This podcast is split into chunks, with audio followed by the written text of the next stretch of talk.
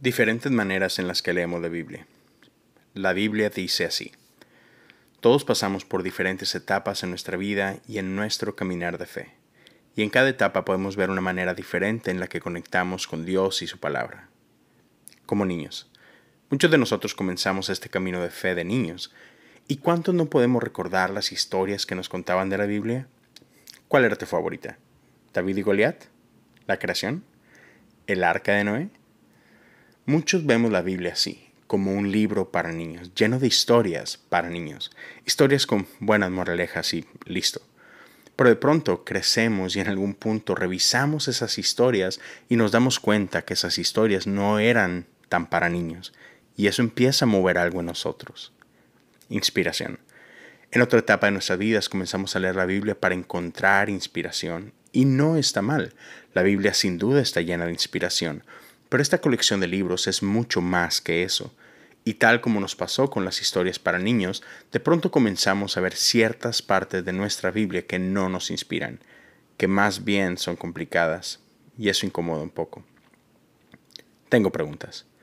Por ahí también tenemos esa etapa de nuestras vidas en las que usamos la Biblia como un libro de respuestas y cometemos el error de pensar que ahí podemos encontrar todas las respuestas para todas las necesidades y escenarios que hay en nuestra vida. Y aun cuando ciertamente la Biblia responde muchas preguntas, y muchas preguntas muy profundas, la Biblia no es un libro de respuestas. Y eso no le quita ni autoridad, ni belleza, ni potencia a este libro.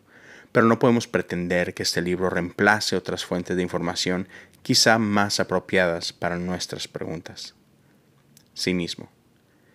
Y porque de pronto llegamos a este punto donde nos damos cuenta que la Biblia no es un libro para niños, ni un libro de frases de inspiración, ni un libro de preguntas y respuestas, nos enfrentamos a una crisis de fe. Y vemos este libro con cinismo y escepticismo, y pensamos que porque no todo en este libro literal, creemos que no es verdad. Pero literalidad y verdad no son lo mismo. La Biblia es un libro que contiene la verdad, pero la verdad no es un dato o una idea, la verdad es una persona. Jesús es la verdad.